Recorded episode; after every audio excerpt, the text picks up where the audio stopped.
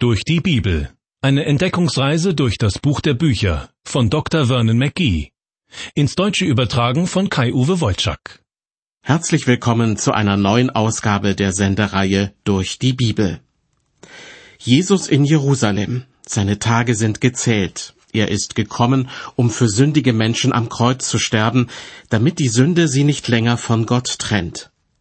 Seine letzte Reise hat bereits einige Zeit davor ganz im Norden Israels begonnen. Auf dem Weg nach Jerusalem versuchte er, seine Jünger auf das vorzubereiten, was nun bereits in greifbare Nähe gerückt ist.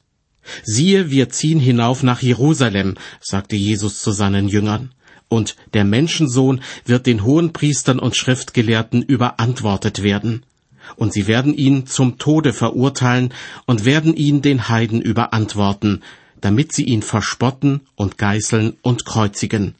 Und am dritten Tage wird er auferstehen. In Kapitel 21 des Matthäusevangeliums wird berichtet, wie Jesus, umjubelt von vielen Menschen, in Jerusalem eingezogen ist. Nicht zu Fuß, auch nicht hoch zu Ross, sondern auf dem Rücken eines Esels. Könige pflegten damals auf Eseln zu reiten, wenn sie in Friedenszeiten irgendwo ihre Aufwartung machten. Jesus hatte also die Absicht, als König der Juden in Jerusalem einzuziehen. Doch seit sich Jesus in der Stadt aufhält, ist es auch zu einigen unerfreulichen Begegnungen mit den religiösen Führern des Volkes gekommen. Sie glauben nicht, dass er mit Gottes Vollmacht predigt und Kranke heilt. Er wiederum hält ihnen vor, Heuchler zu sein und andere Menschen vom Glauben abzuhalten. In Matthäus 23 gibt es einen längeren Textabschnitt, der sich gegen die Pharisäer und Schriftgelehrten richtet. Einen Teil davon bezeichnet man traditionell als Weherufe. Sie beginnen mit Vers 13 und dem Ausruf Weh euch, Schriftgelehrte und Pharisäer, ihr Heuchler, die ihr das Himmelreich zuschließt vor den Menschen. Ihr geht nicht hinein, und die hinein wollen, lasst ihr nicht hineingehen. Einen Teil der Wehrrufe haben wir uns in der vergangenen Sendung bereits näher angesehen. Heute geht es weiter in Matthäus 23, und zwar ab Vers 23. Weh euch, ihr Heuchler, sagt Jesus gleich mehrfach zu den Schriftgelehrten und Pharisäern und redet mit ihnen Tacheles. Solche Weherufe sind in der Bibel ein Ausdruck der Trauer, der Klage und des Zorns. Manchmal können sie auch mehr oder weniger deutlich eine Gerichtsankündigung enthalten. Auf jeden Fall aber sind solche Weherufe Ausdruck eines tiefen Schmerzes über die Sünde des anderen. Die Liste der Vorwürfe, die Jesus erhebt, ist lang. Besonders schlimm ist, dass das Verhalten der Schriftgelehrten und Pharisäer nicht nur ihnen selbst schadet, sondern fast auch immer anderen Menschen, für die sie ein Vorbild sein sollten. Ich komme nun zu Vers 23. Jesus sagt, Wie euch, Schriftgelehrte und Pharisäer, ihr Heuchler, die ihr den Zehnten gebt von Minze, Dill und Kümmel und lasst das Wichtigste im Gesetz beiseite, nämlich das Recht, die Barmherzigkeit und den Glauben. Doch dies sollte man tun und jenes nicht lassen. Jesus nimmt hier Bezug auf ein Gebot aus dem Alten Testament. Im dritten Buch Mose heißt es, alle Zehnten im Lande, vom Ertrag des Landes und von den Früchten der Bäume gehören dem Herrn und sollen dem Herrn heilig sein. Das heißt, ein Zehntel aller Ernteerträge sollte als Gabe an Gott und zugleich zum Unterhalt der Priester und Leviten abgegeben werden. Die Einhaltung dieses Gebots ist den Schriftgelehrten und Pharisäern wichtig. Mehr noch, indem sie auch dann den Zehnten geben, wenn es nur um ein paar Küchenkräuter geht, wollen sie Gott zeigen, wie sehr sie seine Gebote wertschätzen. Jesus zeigt Verständnis für dieses Verhalten, indem er sagt, man solle jenes nicht lassen.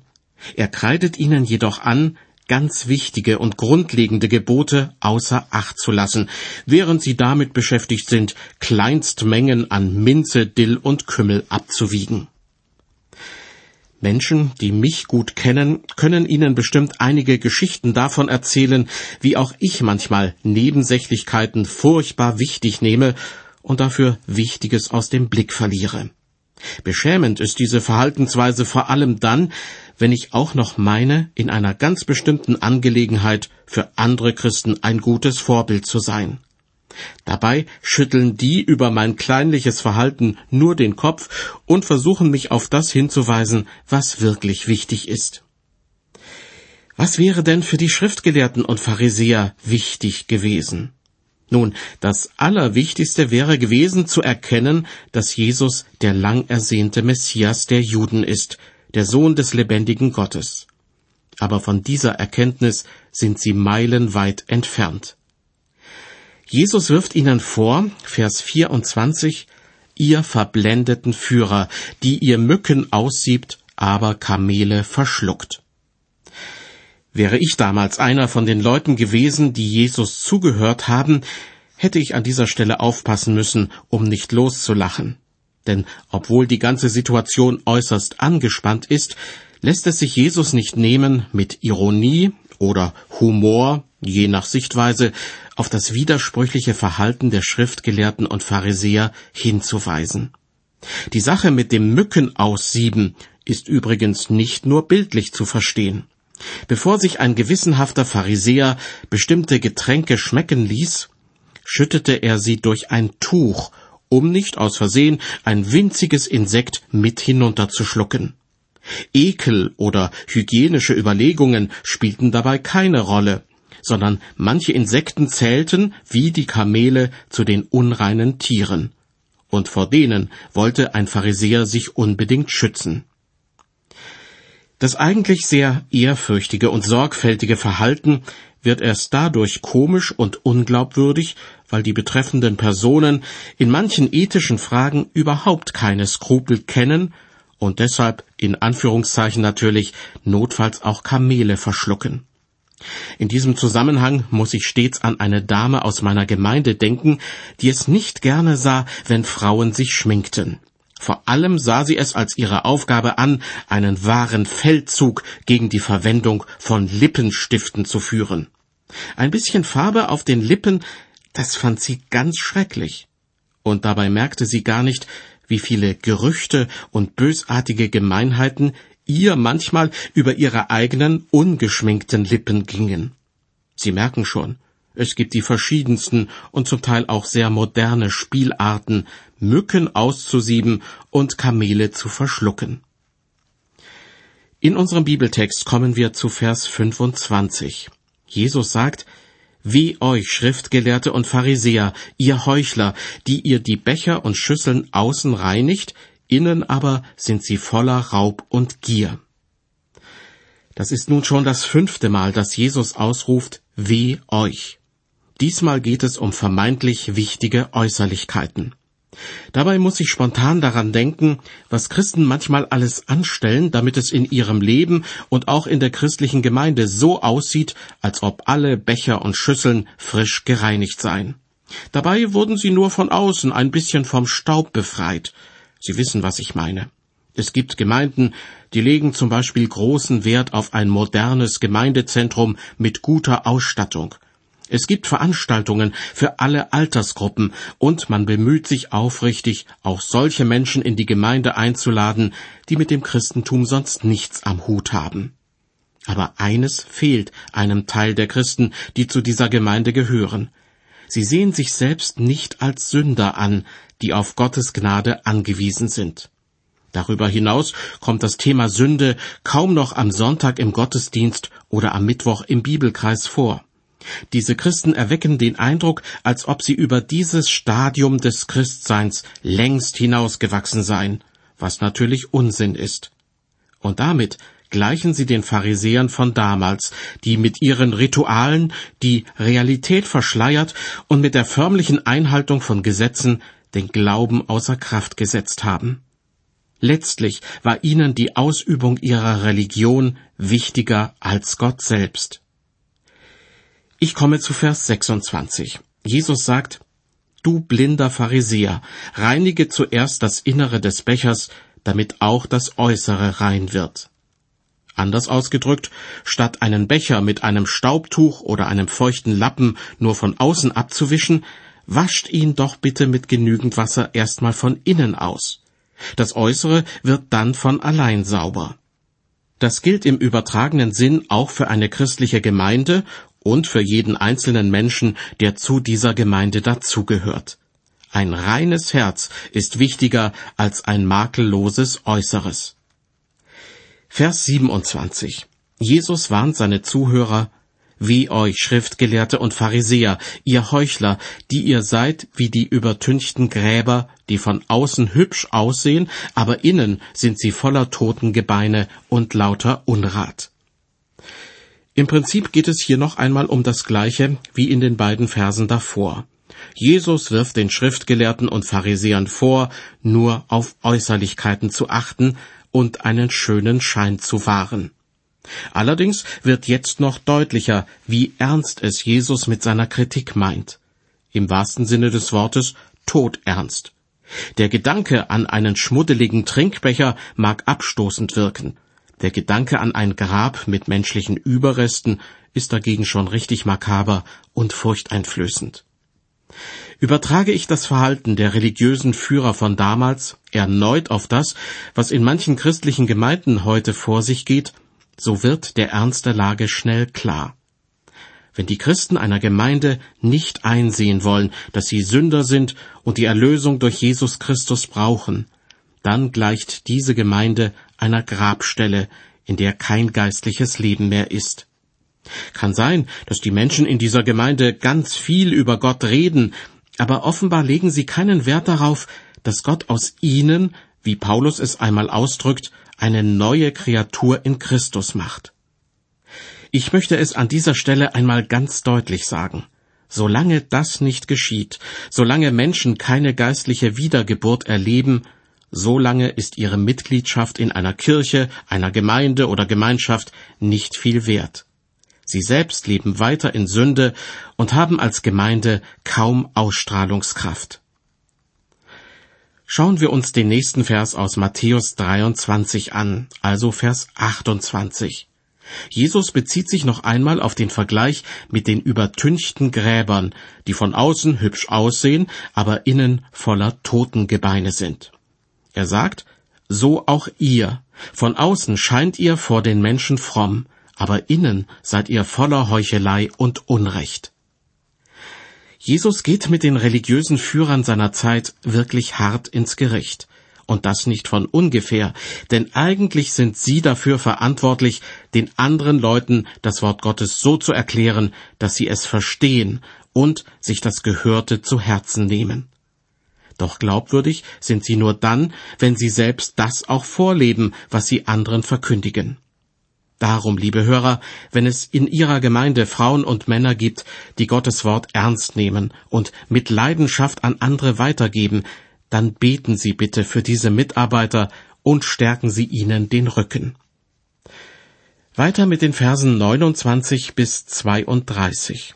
Des Weiteren sagt Jesus, Weh euch, Schriftgelehrte und Pharisäer, ihr Heuchler, die ihr den Propheten Grabmäler baut und die Gräber der Gerechten schmückt und sprecht, hätten wir zu Zeiten unserer Väter gelebt, so wären wir nicht mit ihnen schuldig geworden am Blut der Propheten. Damit bezeugt ihr von euch selbst, dass ihr Kinder derer seid, die die Propheten getötet haben. Wohlan, macht auch ihr das Maß eurer Väter voll. Auch zu diesen Versen gibt es gewisse Parallelen in der Gegenwart. Viele von uns lesen gern Biografien über Evangelisten, Erweckungsprediger und Missionare, die in vergangenen Jahrhunderten wichtige Pionierarbeit geleistet haben. Nicht wenige von ihnen wurden dafür angefeindet, haben ihren Dienst gar mit ihrer Gesundheit oder mit ihrem Leben bezahlt. Heute bewundern wir ihre Taten. Und tatsächlich wurde auch schon das eine oder andere Denkmal zu ihren Ehren errichtet. Doch keiner von uns kann sich vorstellen, dass wir ihren aufopferungsvollen Dienst womöglich auch abgelehnt hätten, wenn wir damals zu ihrer Zeit gelebt hätten. Damit tun wir aber im Grunde so, als ob wir besser wären als unsere Vorfahren vor 200 oder 300 Jahren, die sich an diesen Dienern Gottes versündigt haben. Den Schriftgelehrten und Pharisäern hält Jesus vor, dass sie um keinen Deut besser sind als ihre Väter.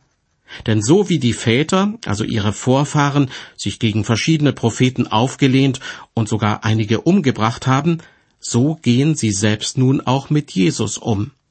Der Entschluss, ihn bei der nächsten sich bietenden Gelegenheit umzubringen, ist schon gefasst. Nachdem Jesus die anwesenden religiösen Führer bereits mit getünchten Gräbern verglichen hat, legt er jetzt noch eins drauf und sagt, Vers 33, Ihr Schlangen, ihr Otternbrut, wie wollt ihr der höllischen Verdammnis entrinnen?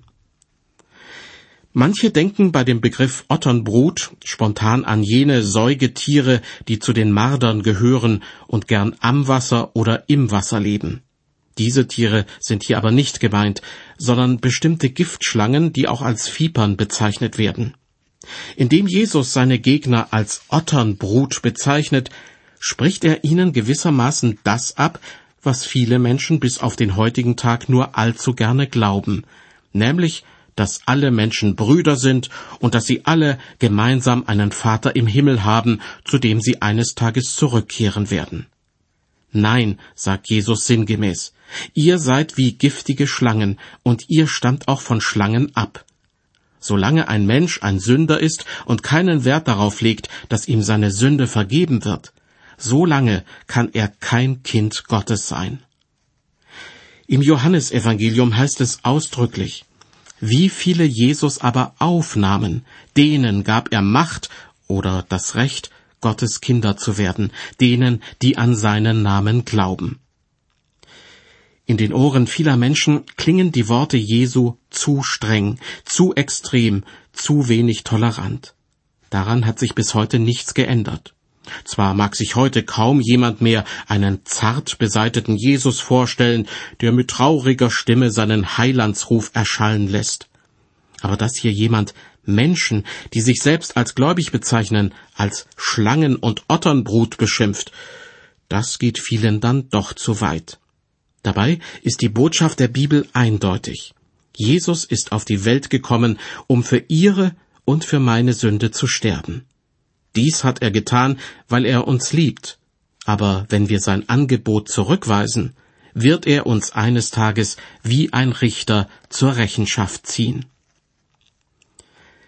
Zurück zu unserem Bibeltext. In den Versen 29 bis 31 war davon die Rede, dass auch die Vorfahren der religiösen Führer mit den Propheten ihrer Zeit nicht gerade zimperlich umgegangen sind. Dann hieß es in Vers 32, Wohlan, macht auch ihr das Maß eurer Väter voll. Diese Aufforderung wird nun in den Versen 34 und 35 fortgeführt. Jesus sagt, Darum, siehe, ich sende zu euch Propheten und Weise und Schriftgelehrte, und von ihnen werdet ihr einige töten und kreuzigen, und einige werdet ihr geißeln in euren Synagogen, und werdet sie verfolgen von einer Stadt zur anderen, damit über euch komme all das gerechte Blut, das vergossen ist auf Erden, von dem Blut des gerechten Abel an bis auf das Blut des Sechaja, des Sohnes Berechjas, den ihr getötet habt zwischen Tempel und Altar. Der Mord an Secharia, dem Sohn Berechjas, lag möglicherweise noch gar nicht lang zurück. Abel dagegen war das erste Mordopfer, über das die Bibel berichtet.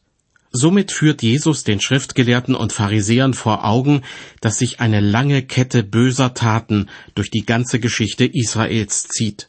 Dazu gehört auch der üble Umgang mit Propheten, Weisen und Schriftgelehrten und natürlich der gewaltsame Tod Jesu Christi, der nicht mehr lange auf sich warten lässt. Für alle diese Taten wird Israel zur Rechenschaft gezogen werden, sagt Jesus und meint damit möglicherweise jene Katastrophe, die im Jahr 70 nach Christus über Israel hereinbrechen wird, nämlich die Zerstörung des Tempels und großer Teile Jerusalems durch die Römer. Vers 36 unseres Bibeltextes spricht für diese Vermutung.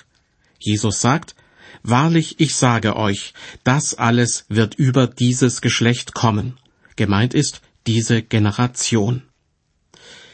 Mit den restlichen Versen dieses Kapitels gewährt uns das Matthäusevangelium einen tiefen Einblick in das Herz Jesu.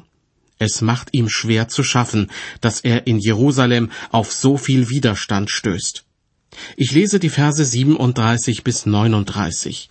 Jesus klagt, O Jerusalem, Jerusalem, du Stadt, die Propheten ermordet und Gottes Boten steinigt. Wie oft wollte ich deine Kinder zusammenrufen, wie eine Henne, die ihre Küken unter ihren Flügeln birgt. Doch ihr habt es nicht zugelassen. Und nun seht, euer Haus ist euch überlassen, leer und verödet. Denn ich sage euch, ihr werdet mich nicht wiedersehen, ehe ihr nicht sagt, Gelobt sei, der da kommt im Namen des Herrn. Erinnern wir uns, eigentlich war Jesus gekommen, um als Messias und als König der Juden das Reich Gottes auf Erden zu errichten. Doch vom Volk Israel als Ganzes wurde er abgelehnt. Er kam in sein Eigentum und die Seinen nahmen ihn nicht auf, heißt es am Anfang des Johannesevangeliums. Aus meiner Sicht hat Jesus diesen Plan, das Reich Gottes auf Erden zu errichten, deshalb auf den Zeitpunkt seines zweiten Kommens verschoben. Wie ein winziges Senfkorn, das im Erdboden liegt, wartet das Reich Gottes auf Erden noch immer auf seine Vollendung. Bis dahin steht dem Volk Israel eine harte Zeit bevor. Deshalb heißt es in Vers 38, Nun seht, euer Haus ist euch überlassen, leer und verödet. Damit ist vermutlich gemeint, dass sich Jesus bis zu seiner Wiederkunft sowohl von der Stadt als auch vom Tempel abwenden wird. Denn er fügt hinzu, ich sage euch, ihr werdet mich nicht wiedersehen, ehe ihr nicht sagt, gelobt sei, der da kommt im Namen des Herrn. Ich weiß, dass viele Bibelleser und auch anerkannte Theologen die Sache mit dem Reich Gottes auf Erden anders sehen als ich. Leider gibt es in der Bibel keine systematische Aufstellung, die zweifelsfrei Auskunft darüber gibt, welche heilsgeschichtlichen Ereignisse zu welchem Zeitpunkt stattfinden werden. So kann auch die Lehre vom Reich Gottes, zu dem Jesus die Menschen aus dem Volk Israel eingeladen hat, unterschiedlich interpretiert werden. Ich sage das ausdrücklich, um niemanden unnötig in Gewissenskonflikte zu stürzen. Was nun in Kapitel 24 geschildert wird, scheint mir jedoch ein weiterer Beleg für die Richtigkeit meiner Annahme zu sein.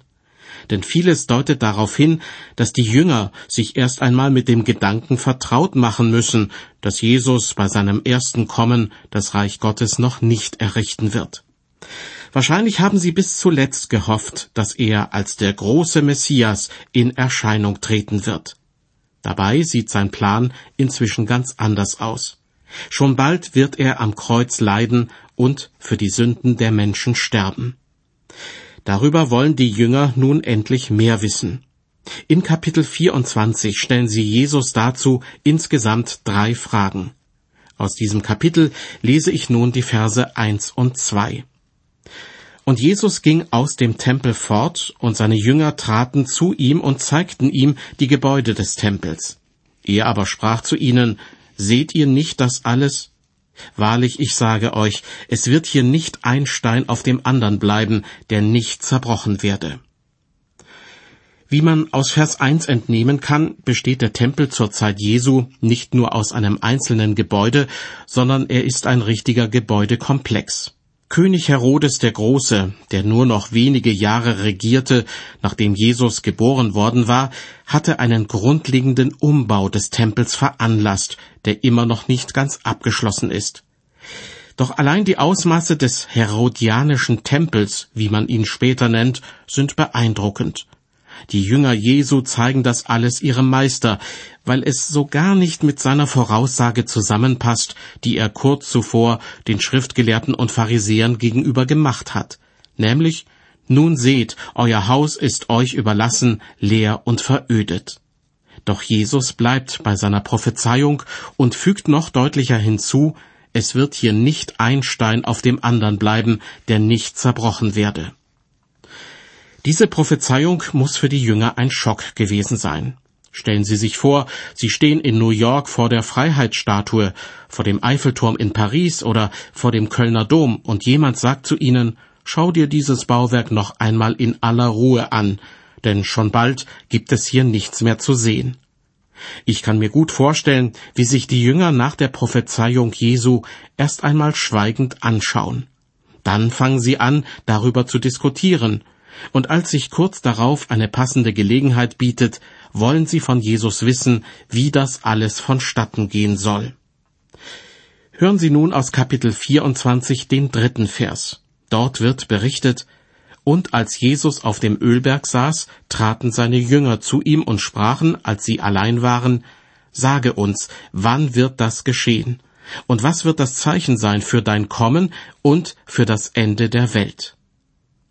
Hier noch einmal die drei Fragen der Jünger im Einzelnen. Erstens, wann wird das geschehen? Also, wann ist es soweit, dass kein Stein über dem anderen bleibt? Zweitens, was wird das Zeichen sein für dein Kommen? Die Antwort darauf gibt es in den Versen 23 bis 51.